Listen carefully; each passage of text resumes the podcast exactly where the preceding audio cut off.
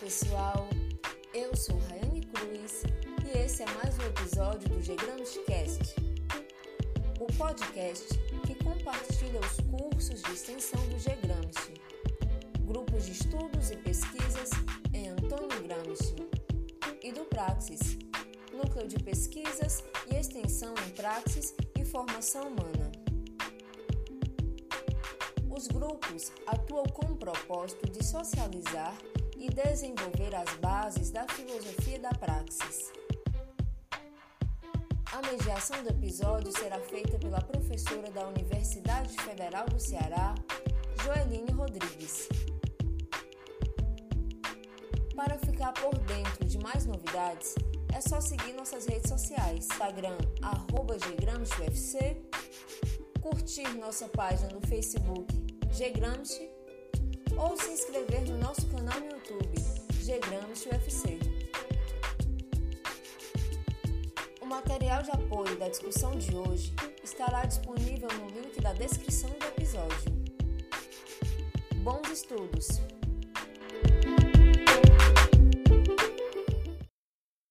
Olá, boa noite a todas e todos. Mais encontro do curso Filosofia da Praxis Global.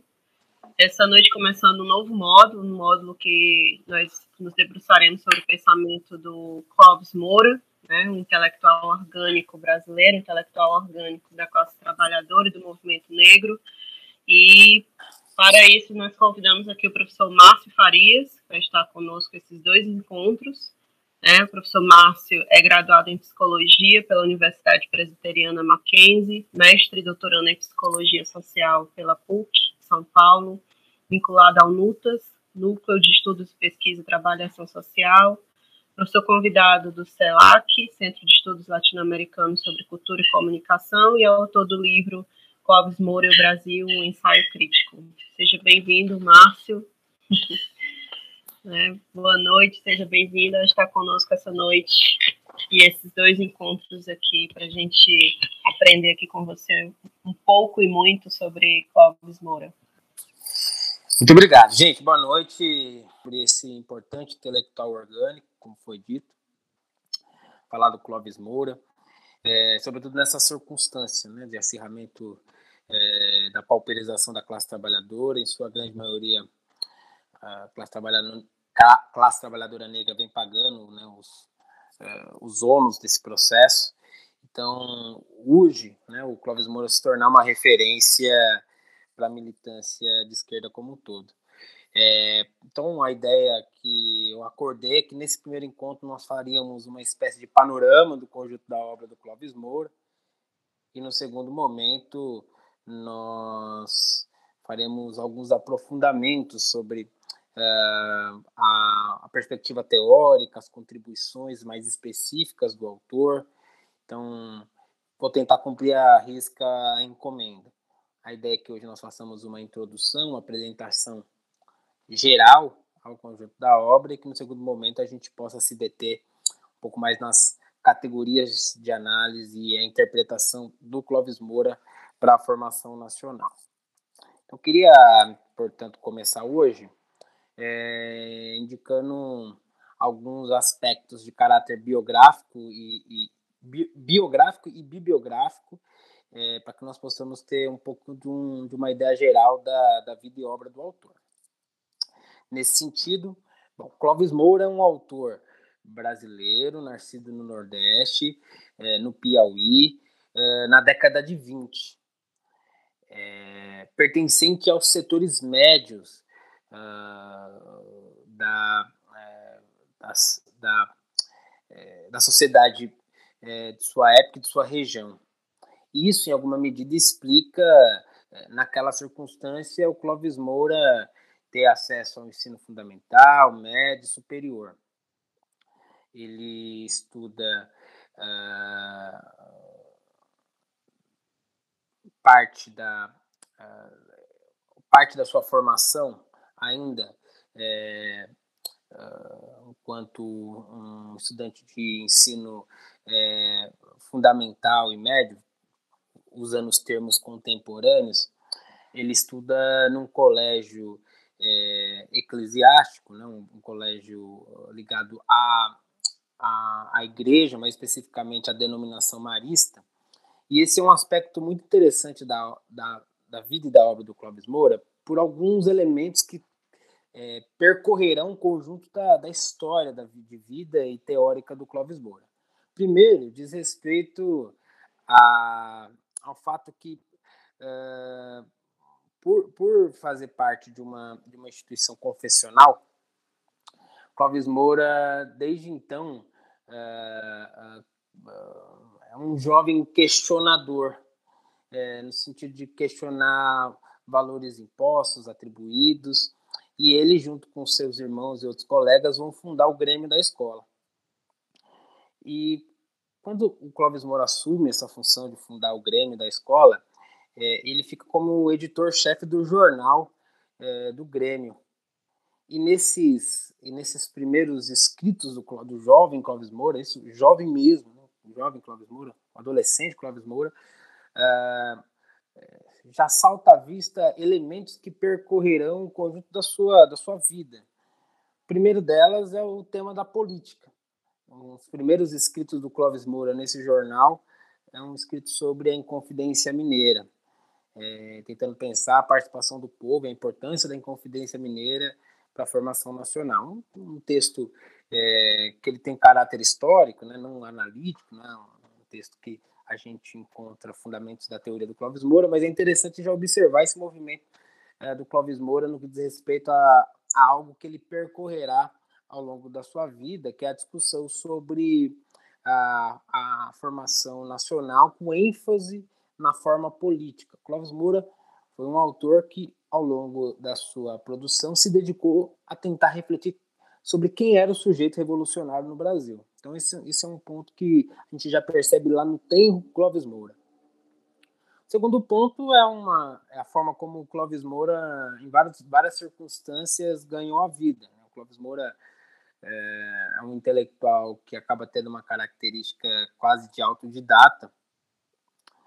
É, e em várias circunstâncias ele atuou enquanto jornalista, seja posteriormente no próprio partido comunista é, ou enquanto uh, um profissional liberal, mas a profissão jornalismo foi em vários momentos o ganha-pão do Clóvis Moura.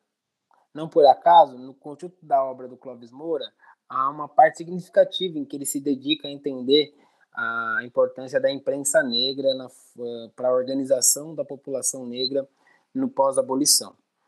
É, e um último aspecto que que está presente na obra do, já na tenra obra do Clóvis Moura, Clóvis Moura e que perdurará até as suas obras derradeiras são outros escritos nesses jornais é, de caráter poético.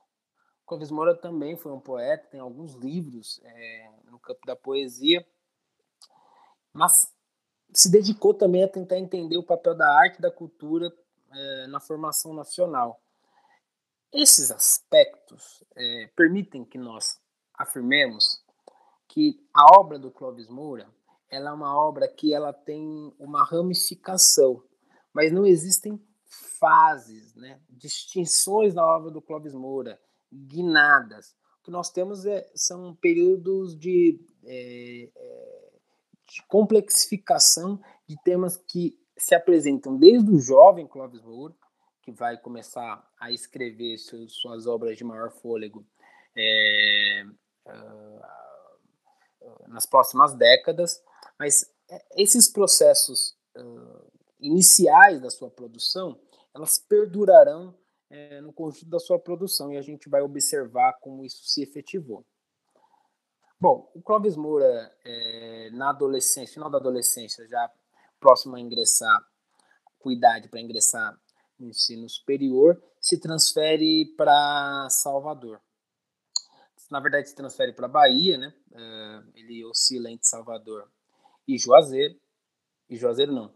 É, Salvador e Vitória da Conquista. Ele, ele vive nessas duas cidades ao longo do final da década de 40 Portanto, ele chega na Bahia, em Salvador especificamente, é, na década de 40, em que nós temos uma característica muito singular é, dessa região para o conjunto da organização é, da esquerda ao longo do século da, da, da, do final da, da, primeira metade do século XX, que perdurará é, ao longo das décadas de 70, 80.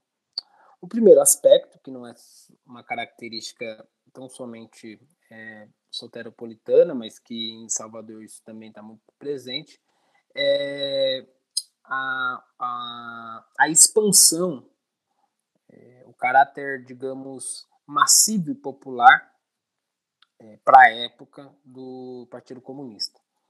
É, é, o Partido Comunista desse período acaba é, tendo uma, um, uma, um impacto muito grande né, entre a intelectualidade, mesmo entre a população de forma mais geral, levando em consideração o, o expressivo número de, de, de, militantes, de filiados.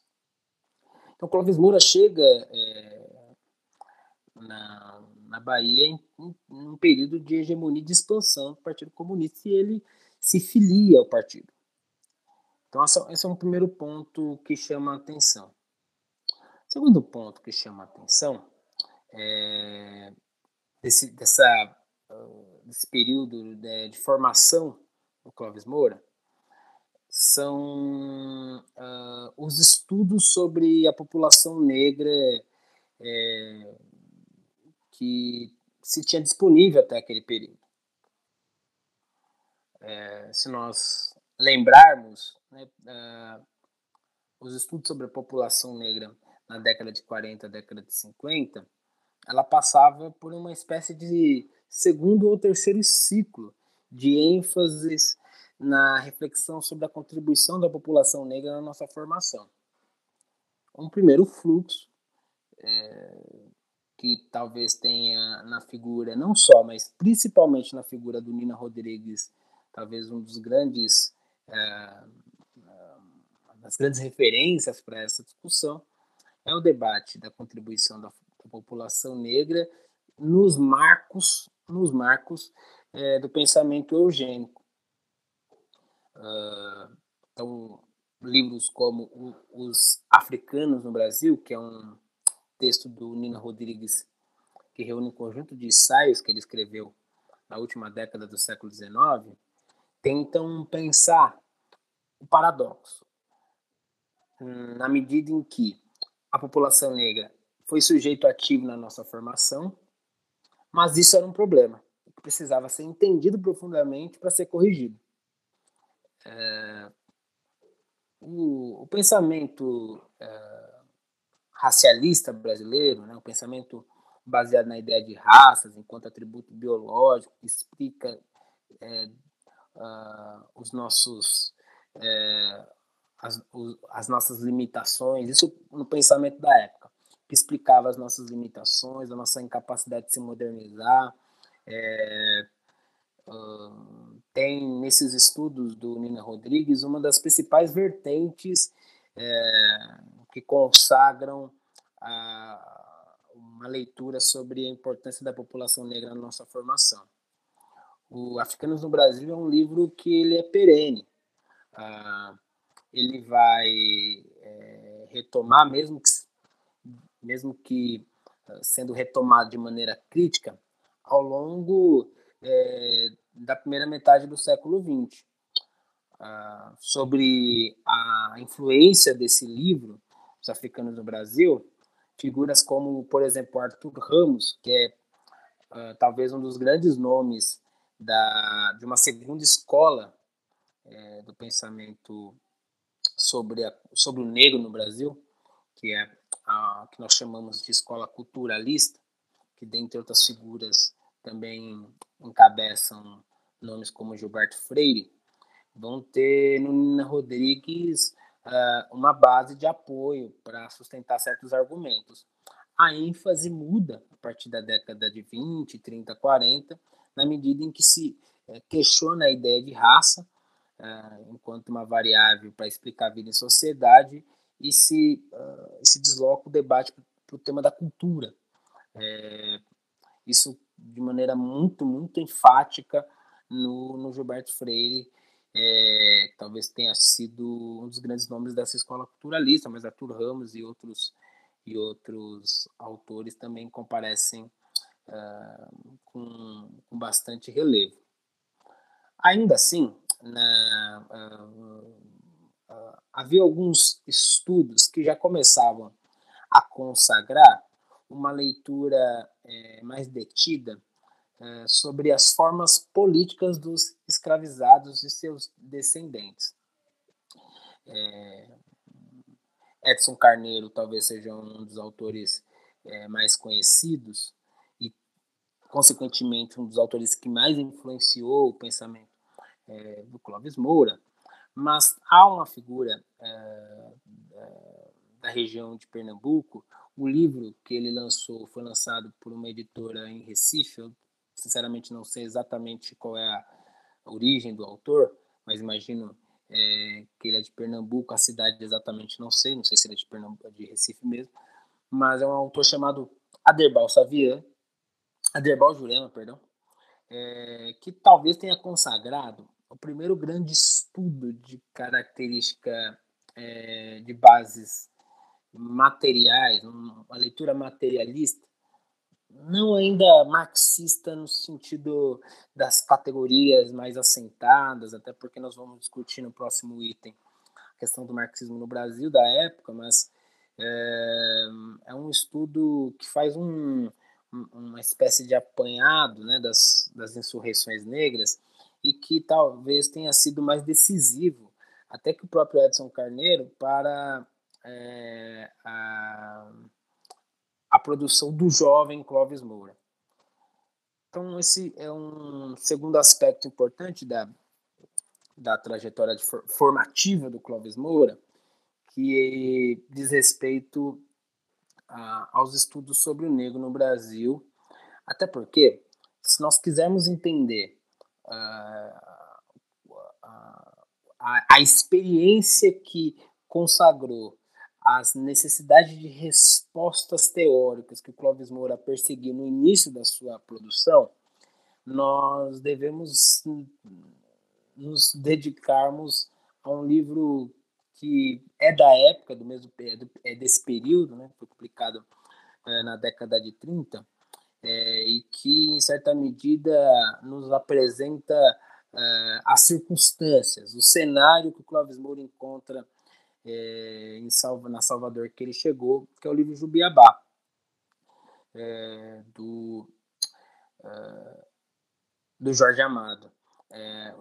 O Jubiabá, ao representar ah, as classes, as formas né, da classe trabalhadora é, é, de Salvador, a ocupação dos morros, a, refer, a referência da liderança religiosa, uh, essa forma como o, o, Jorge Amado descreve né, a, a, Bahia da década de 30, da década de 40, é, é o ponto que talvez seja central para nós entendermos uh, o início da produção do Clóvis Moura, porque o Clóvis Moura, por outro lado, e aí é um terceiro ponto que me parece fundamental, esse processo de formação do Clóvis Moura em relação à sua construção uh, teórica, que é, uh, como nós já conversamos, ele chega no Partido Comunista na década de 30, na, na década de 40, uh, na Bahia, e, bom, o Partido Comunista na década de 40, ainda que massivo, do, ponto de vista teórico e político, eh, já vivia a experiência da, da russificação. É, partir do, do, do sexto congresso uh, da, do Partido Comunista Russo, onde se encaminhou as discussões sobre eh, os, os, uh, os, os, programas para os países coloniais e semicoloniais, as teses né, uh, de um Brasil, uma espécie de Brasil dual, de centros urbanos industriais começando a a se consolidarem e, por outro lado, uma região agrária mais pauperizada, que vivia uma experiência é, pré-capitalista quase, ou em termos da época, mas um, a concentração agrária no país é, com feições feudais, essa, essa, essa leitura ela uh, vai ganhar densidade é, local a partir de uma série de autores, dentre eles um dos mais importantes é o Nelson Werneck Sodré, mas não só. Mas originalmente essa é uma tese uh, que vai ser defendida no sexto congresso é, do Partido Comunista Russo e que vai ser absorvido pela, pela, pela direção do Partido Comunista local e ganhou áreas teóricos uh, a partir de formulações de, de grandes intelectuais brasileiros. Nesse sentido, o programa do partido da época pressupunha uma ideia de etapas uh, de superação é, das formas pré-capitalistas, de feições feudais, numa associação com a elite local, com a burguesia nacional, a luta contra o imperialismo. É, vencida essa etapa né, de conformação do capital, nós transitaríamos por uma luta essa sim, é, contra, é, em direção ao socialismo. Essa tese, que era uma tese, que era o programa uh, hegemônico no interior do partido, já no interior do partido ela tinha sofria eh, questionamentos. Esses questionamentos eles não ganhavam vazão, mas já tinham em alguma medida aderência e cada vez mais é, ao longo das, das, décadas posteriores foram substituindo uma interpretação etapista e conformando uma, uma nova leitura sobre a formação nacional e o principal autor que, que defendeu no interior do partido essa contraposição à ideia das etapas ou de um Brasil feudal foi o Caio Prado Júnior. É, o Caio Prado Júnior estava aqui em São Paulo, é, mas tinha uma repercussão nacional. E o Caio Prado Júnior já era o autor de Evolução Política no Brasil, História Econômica e Formação do Brasil Contemporâneo. E são obras que vão influenciar profundamente o Clóvis Moura, o jovem Clóvis Moura é um Clóvis Moura muito caiopradiano, então ele absorve a tese de que o Brasil não já nasceu é, uma, capitalista, mas numa tipicidade que é distinta dos centros hegemônicos, uma espécie de entreposto de produção de bens primários para produção e consumo nas metrópoles. É, então, essa interpretação né, de, um, de, um, de um empreendimento colonial uh, no motor né, do capitalismo em expansão é, foi bastante, bastante eh, formadora né, para o Clóvis Moura, mas aí entra, começa a entrar a sua singularidade, porque o Clóvis Moura ele vai é, absorver essa tese, mas vai fazer uma pergunta em relação à, à importância política né, da, da população negra nesse processo. E a ênfase, portanto, de pensar diante dessa forma uh, esse capitalismo de via colonial, uh, onde, onde teria sido, uh, qual o impacto eh, das insurgências negras, uma espécie de negação é, local da, é, desse processo de expansão colonial.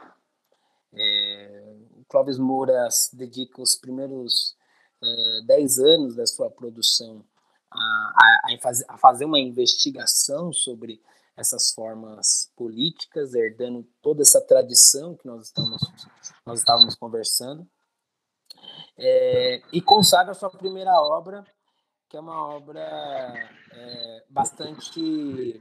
É, gente, acho que tem algum. Tem alguém com o microfone que abriu e está vazando o som.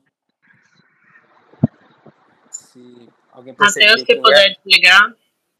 Por favor.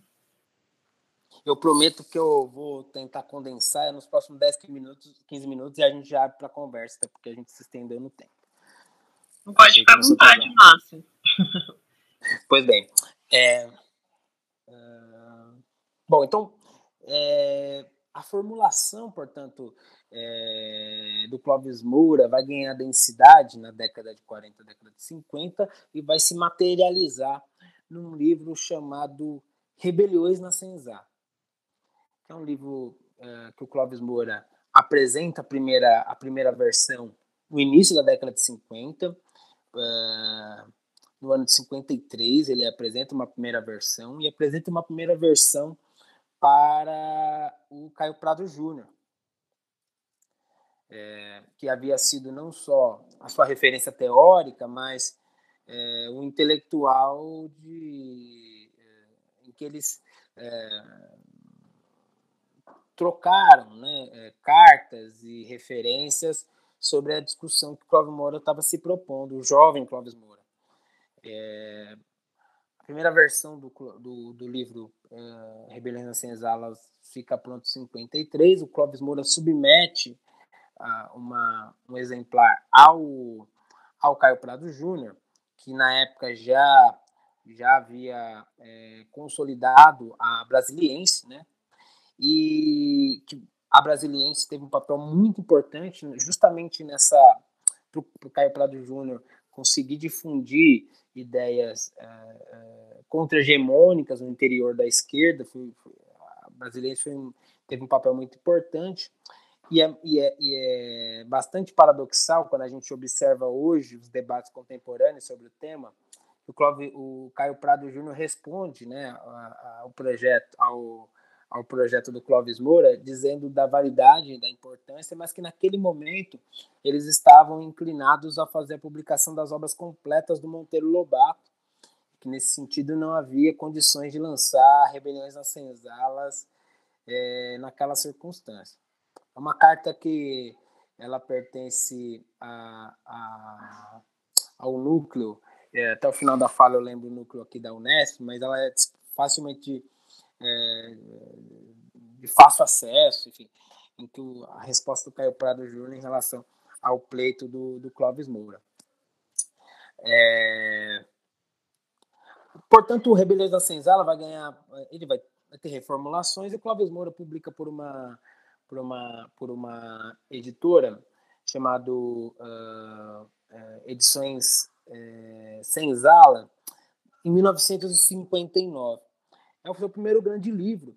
E é um primeiro grande livro que tem impactos é, ainda hoje pouco é, percebidos é, para o conjunto né, das, é, da esquerda como um todo, dos, dos, intelectuais que se dedicam ao tema da formação nacional, é, porque o Rebeliões da Senzala ele é uma obra que está ancorada no Caio Prado Júnior, na ideia é, é, da peculiaridade do, do, capitalismo brasileiro, da particularidade do capitalismo brasileiro, mas, mas ao mesmo tempo, está é, confrontando um grande clássico é, do pensamento social brasileiro que vira e mexe também é, povoa os nossos imaginários, os nossos argumentos.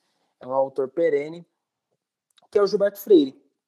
O Gilberto, o Gilberto Freire escreveu o livro Casa Grande Senzala, é, em que a tese central é que na formação nacional, é, muito, muito levado a cabo por esse, por esse, uh, por esse patriarca, né, senhor, uh, esse senhor de engenho, é, que é o, talvez o grande elemento do processo civilizatório brasileiro, é, ele encontrou um tipo social que uh, equilibrou-se com ele nesse, nesse projeto de formação nacional, que é uh, o sujeito negro, mais especificamente o africano e seus descendentes, é, que numa relação de equilíbrio de antagonismos é, conformaram a nossa forma social típica. Então também já falava de uma tipicidade brasileira, é, enfatizando uh, o equilíbrio de antagonismo,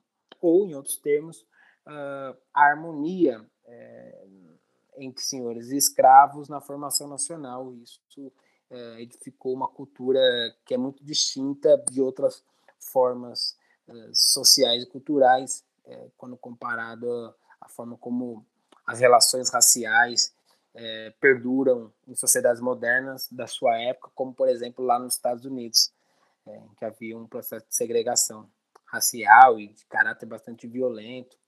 O Gilberto Freire foi um testemunho ocular de linchamentos é, nos Estados Unidos. Então, a tese de equilíbrio de antagonismos, é, em certa medida, foi uma tese que perdurou e perdura indiretamente até hoje, e que o Clóvis Moura, o jovem Clóvis Moura, tenta enfrentar já na sua primeira obra, né, na sua obra de juventude, de tal sorte que o livro se chama Rebeliões da Senzala. Se a tese do, da, do Gilberto Freire é que havia uh, um encontro harmônico entre Casa Grande e Senzala, os estudos do Clóvis Moura enfatizam, na verdade, o conflito como elemento constituinte da nossa formação. Por isso que ele vai falar da rebelião na senzala. Uma contradição fundante da nossa formação enquanto povo.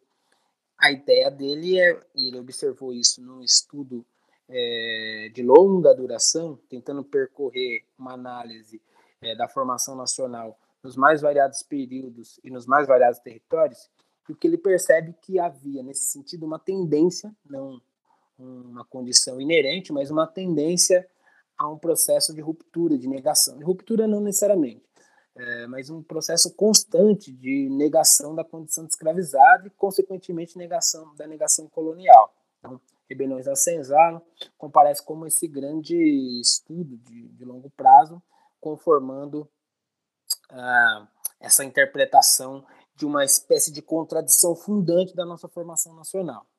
Veja, aqui é ainda o jovem Clóvis Moura, o jovem Clóvis Moura. É, e quem já teve a oportunidade de, de ler essa obra vai se lembrar que se a gente for tentar ser rigoroso com o objeto de estudo que ele se propôs, ele estava muito tentado a pensar as formas políticas dos escravizados, portanto, Brasil Império, Brasil Colônia e Brasil Império, ou América Portuguesa, né, período colonial e o Brasil Império, né? uh, e ele tem um capítulo que ele se dedica a Canudos, que já acontece nas, eh, nos marcos da República. E uh, isso, isso é importante para a gente, aparentemente é um desvio de objeto, uh, mas o Clóvis Moura estava muito atento nesse sentido, a, primeiro a uma questão do seu tempo é, o debate sobre esse Brasil dual, o, a, a, concentração agrária como uma espécie de, de, de, de uma sociedade pré-capitalista, de caráter feudal, mas ao mesmo tempo, é, no período do Clóvis Moura, nós estamos, uh, de um lado, é, em período de intensificação do processo de desenvolvimento nacional. Né? Você tem Juscelino, João Goulart, No, no período do João Goulart, mais especificamente as reformas de base ou as tentativas de reforma de base, é, as ligas camponesas que ganham é, força política nesse período, no campo internacional, de um lado, é, o, a, a, perda da ou a, o início da perda da hegemonia né, do, do Partido Comunista Russo a partir é, de 1956, o Congresso de 1956, em que há as denúncias do, do crime de Stalin. Isso vai impactar profundamente o Partido é, Comunista no Brasil. É um período que depois vai desdobrar na ruptura. É, mas nesse contexto geral, ah, por outro lado, no campo internacional, nós temos a, a Revolução Cubana, que é um marco. As próprias lutas por independências né, dos países africanos, a guinada terceiro mundista, a revisão do sujeito, uh, dos sujeitos revolucionários, uma ênfase no, a própria revolução chinesa e toda uma discussão sobre uma, re, uma um remodelar uma, uma, um novo uma, uma nova intensidade da discussão sobre o campesinato. Era um, é, é, é nessa conjuntura que a Canudos é, vira uma, um tema bastante central na, na, na, na, conjuntura, a retomada de Canudos, como uma espécie de, de, de luta de classes, né? o, o início da, é, das revoltas campesinas, e, e, não por acaso o, o livro de Euclides da Cunha uh, vira leitura de cabeceira de vários setores da esquerda. Né? É um autor que uh, vai ser retomado nesse período de maneira muito, muito contundente, portanto, Canudos estava numa espécie de, de, de tema central do seu período. E no Rebeliões na Senzala, portanto, há um capítulo que o Clóvis Moura se dedica a essa discussão, né, Canudos. Mas o próximo livro do Clóvis Moura é um livro que ele escreveu justamente fazendo um enfrentamento teórico à forma como nós retomávamos o debate é, das lutas campesinas. é um texto que ele escreveu no início da década de 60 chamado Introdução ao Pensamento de Euclides da Cunha. E esse texto ele tem uma validade para a época e contemporânea sem precedentes. É só nós pensarmos que é, a última ou a penúltima flip é, em Paraty foi sobre o Euclides da Cunha, foi sobre os sertões. Ou se nós formos pensar no cenário contemporâneo, o quanto que esse o tema né, de uma espécie de retomada da discussão uh, sobre o sertão, sobre o Nordeste, está na pauta do Dia da Cultura. Uh, pensando nos bacuraus da vida, é, aqui em São Paulo, por exemplo, nós tivemos uma série de, de, de remontagens e ou uh, é, exposições sobre uh, o tema do Nordeste numa nova perspectiva. É, portanto, uh, a, esse, esse, esse livro do Clóvis Moura sobre o Ofício da Cunha, enfrentando teoricamente um tema que era central na sua época e que me parece central na conjuntura, uh, ele destoava de uma certa ode, né, de um certo, de uma certa vangloriação do livro de Euclides da Cunha, porque o Clóvis Moura vai falar, vejam, o Euclides da Cunha ele é menos progressista do que certa esquerda quer afirmar. Ele vai fazer uma, um estudo exegético né, da obra do, do Euclides da Cunha, em que ele, enfim, vai tentar buscar as bases do seu pensamento, sobretudo nos sertões, ou sertões, e ele, enfim, se depara com, com textos e estudos manuscritos do Euclides da Cunha, é, em que o Euclides da Cunha se dedicou à leitura do Herbert Spencer, por exemplo. Para quem não conhece o Herbert Spencer, ele é conhecido como o pai do darwinismo social. É, e uh, tem uma produção é, ligada à, à, ideia de determinismo do meio, né, para explicar a vida e sociedade. E, em certa medida, se a gente observa um certo movimento do texto de Euclides da Cunha nos sertões, a gente vai observar, de fato, no mínimo, uma ambiguidade. O Clóvis Moura reconhece isso, porque são três livros, né, são três tomos, em que ele faz uma descrição do meio, é, uma descrição do sertanejo, né, do homem, e uma descrição da campanha, né, efetivamente Canudos, como aconteceu. A, o meio, em certa medida, explicando o tipo social é, sertanejo, só que as bases teóricas do Euclides da Cunha, e essa é a tese do Clóvis Moura, é, lhe davam uma afirmação que explicava uma espécie de é, de mal de origem do sertanejo. No entanto, a, a, realidade concreta mostrava uma outra coisa, e por isso que a obra para o Clóvis Moura tem uma ambiguidade. É, a, a, teoria afirmava é, um determinismo do meio que impelia uma condição quase de subalternidade congênita ao sertanejo, no entanto, o sertanejo, o bravo sertanejo, a própria fase do Euclides da Cunha, né, o sertanejo antes de tudo é um forte, é, ela se deu pela, pela capacidade né, é, do, do, do Euclides da Cunha de, de, de fato cortejar o que estava acontecendo, o que ele estava observando na campanha de Canudos, ele que foi a, ele que foi a região é, como enviado né, do, do jornal Estado de São Paulo, e a última parte do livro é onde que ela ganha uma, um caráter literário, poético, uma escrita que inclusive condena a ação do Estado frente a, a, aqueles sertanejos que lutavam por uma dignidade de vida. É, então, é, esse, esse, esse, essa segunda obra do Clóvis Moura vai também nos trazendo notícia de um autor que é, vai percorrendo o pensamento social brasileiro de maneira crítica. É, uh, o Clóvis Moura é, depois vai publicar um texto que ele aparentemente é um texto de menor uh, intensidade teórica, é um estudo exploratório chamado O Preconceito de Cor na Literatura de Cordel, mas me parece que preconceito de cor na literatura de Cordel, por outro lado, é talvez um dos momentos de maior inflexão no conjunto da obra do Clóvis Moura, porque é o primeiro momento que o Clóvis Moura começa a se dedicar para a discussão das relações raciais no pós-abolição. Ele recolhe é, 25 uh, é, folhetos né, de, de literatura de cordel, um recolhimento aleatório, e se propõe a analisar fazer um estudo é, em que ele criou categorias para analisar ali naquele momento a, a, o material que ele tinha à disposição.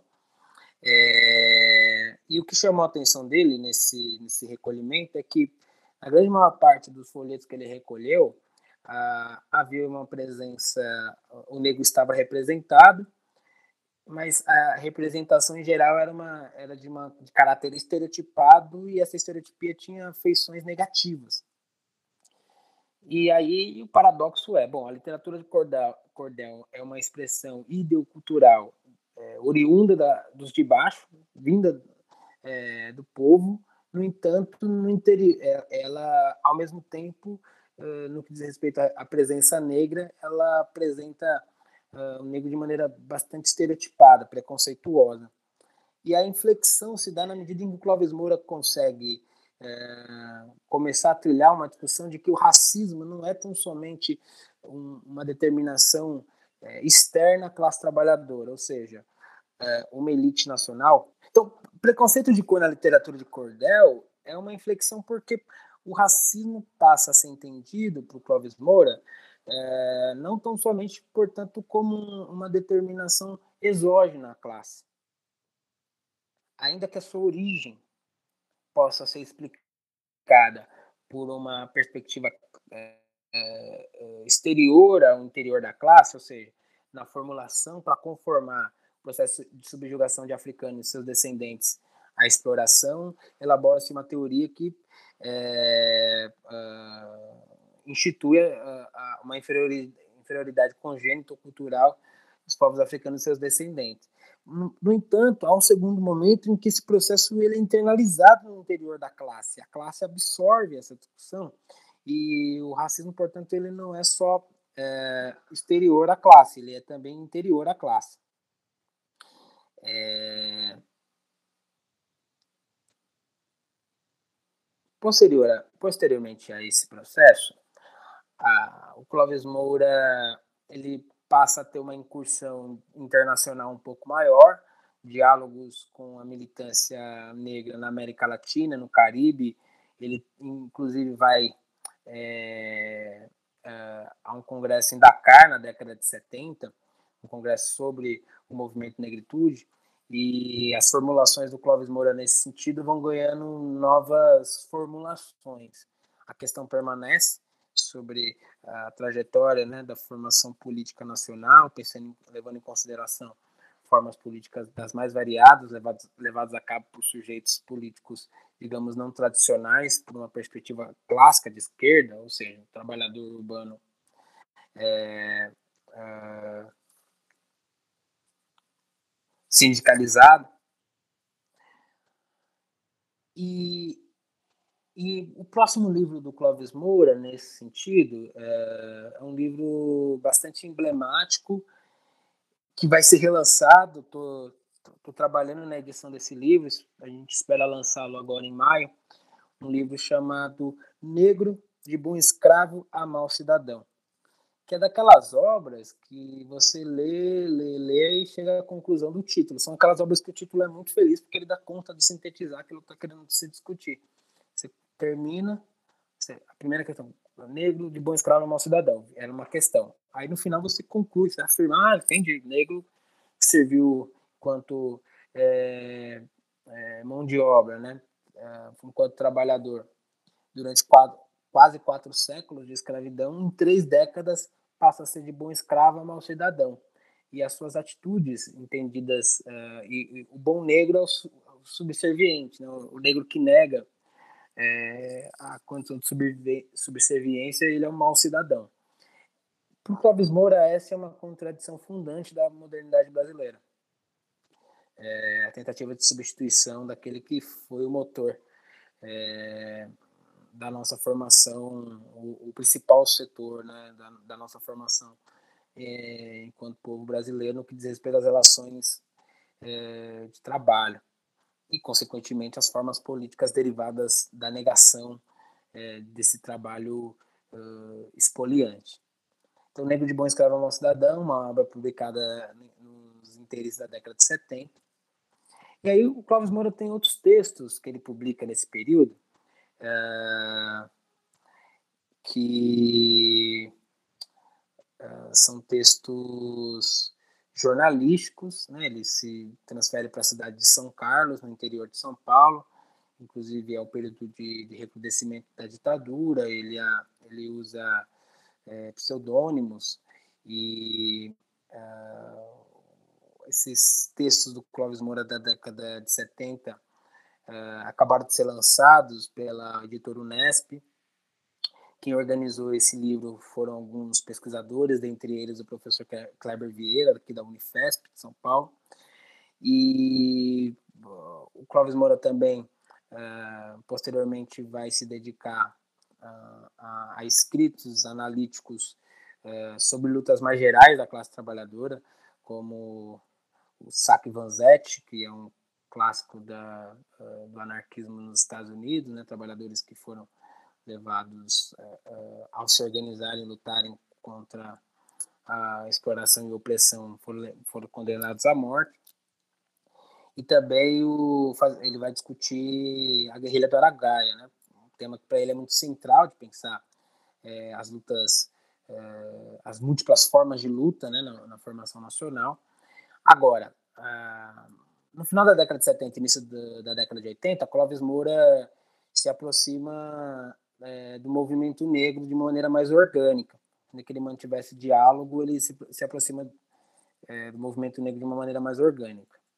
Antes disso, ele publica um livro de caráter, digamos, teórico, né? ele faz uma discussão de teoria do conhecimento, num livro chamado é, Sociologia Posta em Questão, que também vai sair ainda nesse primeiro semestre, uma editora do Rio Grande do Sul, eu estou terminando de prefaciar, estou envolvido né, nos projetos editoriais do Clóvis Moura, isso é bom. Clóvis Moura está é, sendo reivindicado Brasil afora, isso é importante. E sociologia é, posta em questão, Clóvis Moura faz um, um, debate muito consistente sobre as bases teóricas que assentavam os principais, as, as principais escolas do pensamento crítico brasileiro da época, tentando mostrar o seu caráter formal, anti uh, na medida que eram, é, tem, eram, eram escolas que entendiam o trabalhador, o negro ou sujeitos sociais quase como cobaias sociológicas, né? eram trabalhos que estavam distantes da experiência do conjunto da classe, portanto não partiam dessa experiência concreta para pensar os seus uh, as suas agendas de estudo e pesquisa.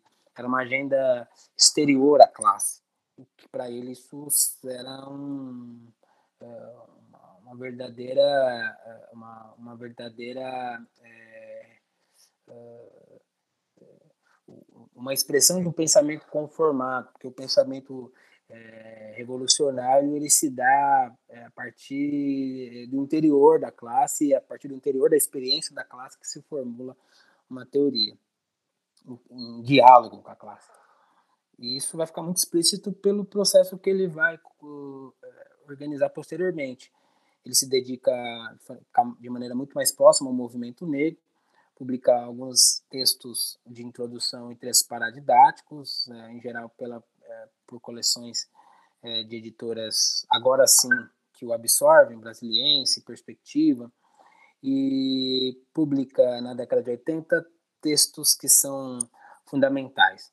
Primeiro, chama-se Raízes do Protesto Negro, numa explícita, num explícito uh, confronto ao Raiz do Brasil, é, do Sérgio Buarque de Holanda, novamente ele enfrentando o pensamento social brasileiro, lembrando que o Sérgio Buarque de Holanda é, é, é, é um intelectual que está na formação do PT, portanto ele também diretamente está disputando o Partido dos Trabalhadores. E nesse texto, Clóvis Moura tem uma série de embates teóricos com figuras importantes, porque Clóvis Moura ele está entendendo que a década de 80, o processo de redemocratização, as lutas sociais, os movimentos sociais, que nós estaríamos numa espécie de, de processo revolucionário em ebulição e portanto, era possível, era necessário disputar a radicalização da luta e a partir daquele que ele considerava um dos sujeitos mais importantes nesse processo, que era a fração negra da classe trabalhadora.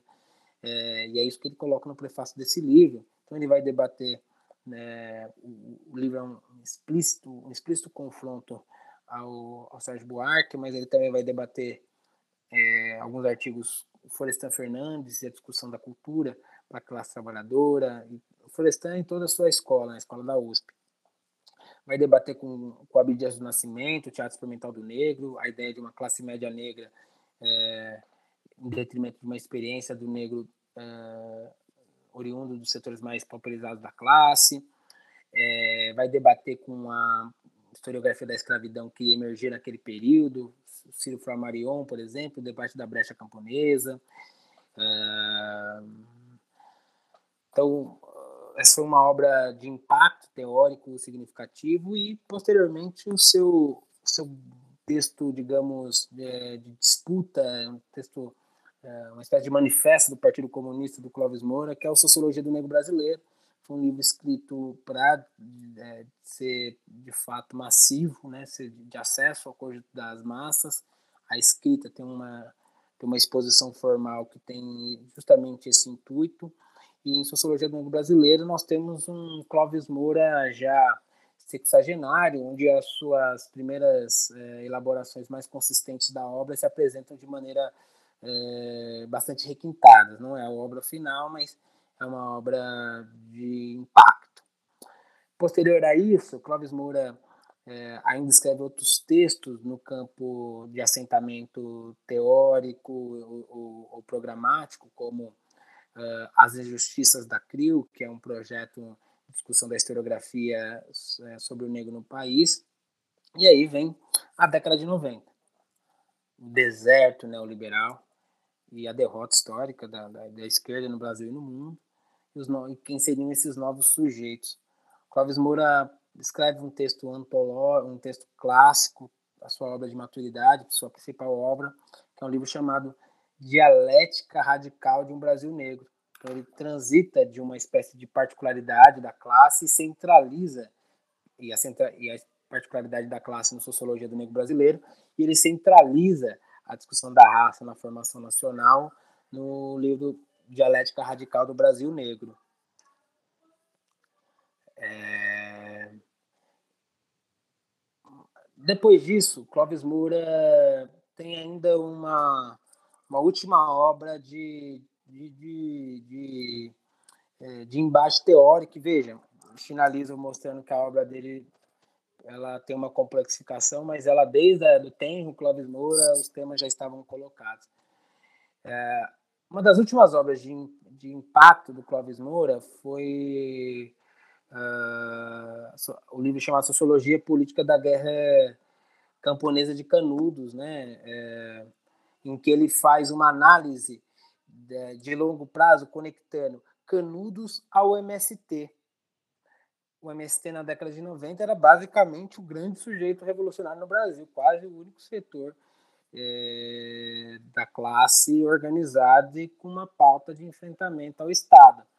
Essa, essa ascensão do MST é, foi disputada pelo Clóvis Moura, porque o Clóvis Moura, opa, perdão, o Clóvis Moura é, discutia com o MST o fato que o MST precisava se entender enquanto herdeiro da luta, das lutas quilombolas. É, a sua massa era uma massa é, em que a identidade campesina por si só não daria conta do conjunto das suas experiências. Então, esse foi um dos últimos grandes, é, grandes, grandes contribuições do Clóvis Boro.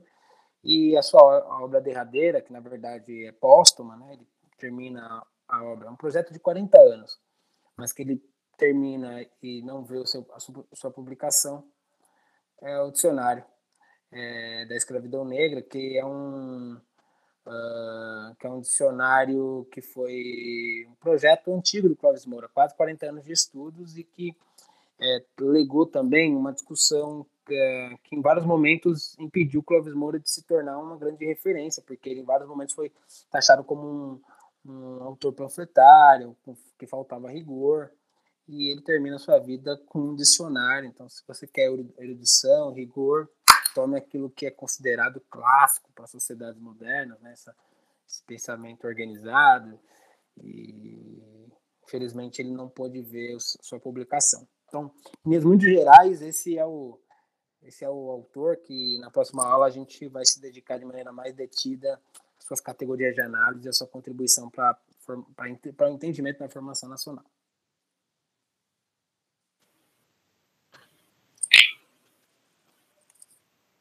Obrigada, Márcio. Muito bom mesmo aqui para a gente ter uma dimensão ampla, né, de quanta, de quanta contribuição, né, o Clóvis Moura trouxe que ainda precisa ser amplamente socializada, né, inclusive é, em confronto com outros autores que são que, que fazem parte, né, dos currículos de, da, da nossa formação, nas graduações, pós-graduações por aí, que a gente não tem acesso, né que bom que está mudando, né? Como você está dizendo ele está sendo requerido agora e que a gente pode ter começar a ter é, acessar esses elementos que ele traz para pensar o cotidiano das lutas, né? O cotidiano da organização da classe trabalhadora.